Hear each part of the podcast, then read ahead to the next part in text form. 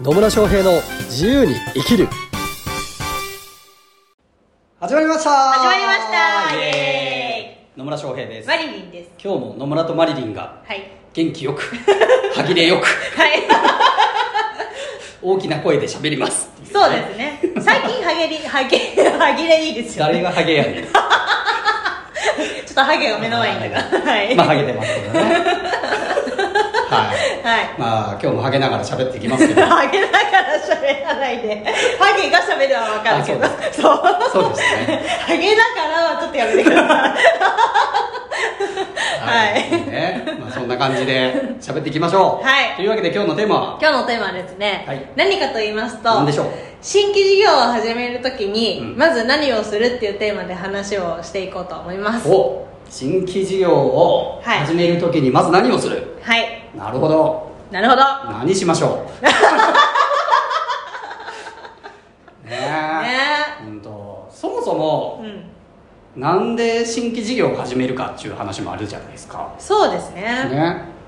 いろんなきっかけがあると思うんですけど、はい。ねまあ、例えば今やってる事業がうまく、うんまあ、うまくいかないあるいはもうちょっとこう停滞しているので、うん。もうちょっとこうね事業を拡大しようと思った時にもうちょっと新規事業に参入していこうかっていうような感じで、まあ、始めることが多いっちゃ多いかなっていうこともありますけどね。そうですね。うん。でもそれ以外にもありますよね。ありますね。なんかこれやってみたいみたいなね、動機？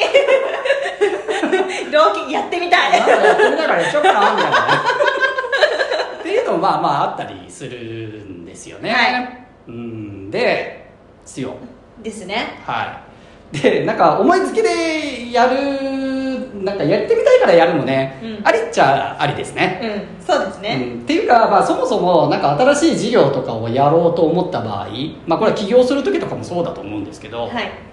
ねまあ、それこそ会社員だったところからなんか自分でビジネスやるっていうのも、まあ、起業それもまあ本当に完全に新規の事業を始めていくっていう話になるんでね、でまあとりあえずそれが本当に自分にとってやりたいことなのかどうかっていうところは見極める必要性がまずあるかなっていうふうには思うんですよね、そうですね。うん。まあ、自分にとってとかね、まあ、会社にとって、うん、えーこれは本当にこうややる意義があるのかどうかとかね。うん、うん、っていうのをまず見極めるのが最初じゃないですかね。そうですね、うん、ですね。もやっとしてますけどそうそう新規事業を始める時もね結構いろんなこう、うんパターンがあるので、はい。どういうところで、うん、話をしていこうかなとは思ってるんですけど、例えば、うん。その C2 あじゃあ B2C の人。はい。B2C でやってたけど B2B でやりたいっていうのも、あの新規事業に入りますね。入りますよね、うだからなんかそういう何を言おうとしたんだっけ？そういう B2B とかで始めるときにじゃあどういう視点で、物事を考えるかとか、うんうん。っていうのをなんか何？それを始めるときにまず何をするのかなみたいな。なるほど。うん。ですね。まあそもそもですね、はいまずその新規事業がはいうんと今持っているリソースを活用できるかどうかっていうところはまず見といた方がいいんですよ。リソース。リソース。まあいろんなリソースがあるんですけど、まあうん要はですね全く全然違う分野の新規事業をやるっていうのはあんまおすすめできないんですよね、なんかよくあるのがなんかねあの飲食店始めますみたいな。いやそれまでいや飲食店に関わるような仕事をしてて飲食店やりますだったらいいんですよ、うんうんうん。なんですけどなんか自分の趣味の店持ちたいから飲食店やっちゃおうかなみたいな。っていうのはあんまりおすすめはしないんですよね。なんでかっていうとあの相乗効果が生まれないうん。し、まあ本当にゼロから立ち上げないといけないじゃないですか、うんなので新規事業をやろうと思った時にはやっぱこう自分自身の持っているリソース何かしらの資源があのある程度活用できるところを生かしていくっていうのは大事だろうなっていうようなところではあるんですよね、だから同じものを提供していたのが、まあ、そういう B2C 向け、まあ、一般の消費者向けにやってたのが、うん。えっとまあ、ほとんどその製品自体は変わらずに新しく B2B 法人向けに提供していくとかだったらそれはあの商品っていうものが共通しているリソースとして使えるから、うん。別にそれはそれで構わないかったりとかあるいは例えばターゲットとなっている顧客とか既存の顧客がいるじゃないですか、はい。その既存の顧客に対して今までと違う商品を提供するっていう新規事業もありえますよね、うん。それはもう既存の顧客っていうリソースがあります使えるから、うん。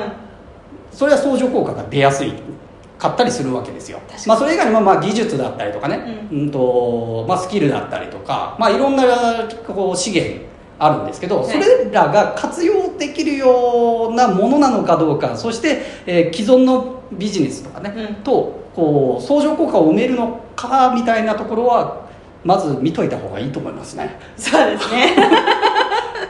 うんとはい。いやもうねもう潤沢にお金があってですねもう税金取られるぐらいだったらやっちゃえみたいなんだったら別に構わないんですけど そうじゃなかったとしたらもう全くね畑違いのところでやるよりは自分自身が持ってるリソーススキルとかノウハウとか経験とかまああ既存顧客とか人脈とか、まあ、それはこうそそれぞれなんですけどそれらが使えるかどうか。既存のリソースを活用できるかどうかっていう観点はまず大事だなっていうところですうん。ね、はい。でで。まあ、新規の事業をやろうと思った時には、はい。まあ、何が何から始めるか、まあ、まずそれがねあの、まあ、要は自社のリソースとか自社の強みを使えるかどうかっていう観点と、あとはうーんとまあまあまあうんマーケティングのでねちゃんと売れるかなっていうのを 戦略立てるっていうことが大事ですよ。そうですね。でかつまああとは新規事業も本当内内容によりけりですけどね、はい。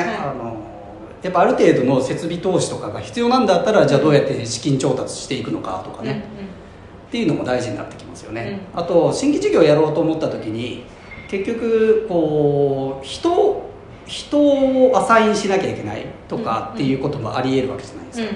なんでまあよく言われるんですけどなんか経営のね戦略とか立てる時に必要なものはみたいなんでいくと、まあ、事業計画とか立てる時に、うん。まあ、人物金情報とかって言うんですよ、うんうん人ね、人がいないとそもそもサービス成り立たない、ね。特に新しいのをやろうと思ったら既存のサービスは既存のサービス、まあ、既存のビジネスとしてやらなきゃいけないのにプラスアルファになってくるから、うんうん。まあ、それがねあのもう既存のビジネスがすげえ効率化できていて既存のリソース使えるんだったらそれはそれで構わないんだけどちゃんとそういう対応できる人がいるかどうかっていうのも大事だし、うん。あとまあ提供するためのものを、まあ、設備とかね、うん。も含めて何が必要かっていうことも調べる必要性があるしであとどれぐらいのお金がかかるのかみたいなのもね当然必要になってきますし、うんなってきますはい。ね、あとはまあ情報とかね。本当にこれはニーズがあるのかとかね。ね。あるいはこう競合の情報はどう競合はどういう状況なのかとかっていうのも調べておく必要性があるし、うんうん。っていうようなところをまずこう戦略的に、いまあ、計画していくというかね、うん。っていうのは大事でしょうね。うんですね。ははいいですよへんって言っちゃった。でまあとはいえこう新規事業をやろうと思った時に別になんか、うん、事業計画書、まあ、新規事業をやる時に事業計画書を書くとかってね。うん。なんか資金調達するとか人に協力を得なければいけないとかっていうんだったら事業計画書とか書いたりとかね。そういうのも大事にはなってきますよね。そうですね。まあ、そんなね事業計画書の策定するコンサルを育てる講座とかもね、はまあ、やってたりするんですけどい、うん。うん。ね。そうなんです。私のが代表を務めてる会社ではねそういうような養成講座もやってるんですけど、はい。まあ、そういうようなちゃんとこう計画を立てられるかどうか、まあ、現状の分析をしていって計画を立てていくっていうのももちろん大事にはなってきますよね。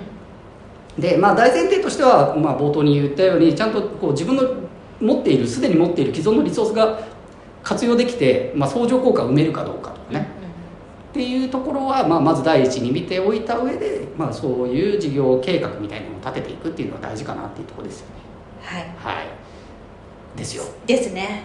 うんでまあとは言いつつなんか、まあ、これ聞いてる方はねそんなすごいこうどちらかというと事業とかコンサルとかコーチとかトレーナーとかうんっていうどっちかっていうとなんか設備投資が必要とかっていうのじゃないような方々も多いとは思うので、うん。まああーそこまでねなんかおお金をいいかに調達しなきゃとかっていうのでもないかもしれないのであの、まあ、例えばなんかこう、まあ、コーチングを個人向けにやってたのを、うん今度法人向けにやってみようかとかっていうんだったらまあほぼほぼリソースはあのそのまま使えると思うんで、うんそうですね。まあ、結局大事な、まあ、そういうような場合、まあ、今まで提供していた先を変えるっていうのも新規事業だったりとか、まあ、今まで提供してなかったようなサービスをプラスアルファで加えていくっていうような時は、まあ、ほぼほぼね今までのリソースとかを活用できると思うので、うん。まあ、そういった場合はですね、まあ、大事になってくるのは結局どう売るかにはなってきますよね。そうですね。結局そこで売れなければ意味がなないいっていうところになるのでね、まあ、設備投資とかがね必要な場合はしっかりと事業計画立てたりとか資金調達の方法だったりとかあと人をどうするかとかっていうのね、うん。しっかり考える必要性がありますけど、まあ、そうでプラス結局やっぱ売り方とかね、まあ、マーケティングとかねっていうのはいずれにしろ大事になってくるよということにはなります。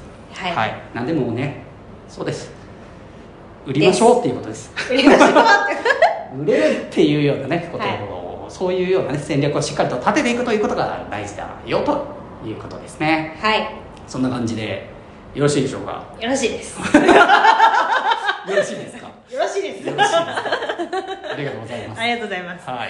なんでねまあぜひ新規事業をやるときには既存のねリソース自分が持っているリソースをちゃんと活用できるかどうかっていう観点でねはい。考えていただければと思います。はい。というわけで今日も最後までお聞きいただきありがとうございます。ありがとうございます。し質問とかね疑問とかね、うん。こんなこと聞きたいっていうことがありましたらコメントメッセージいただければと思います。はい。それではまた次回お会いしましょう。さよなら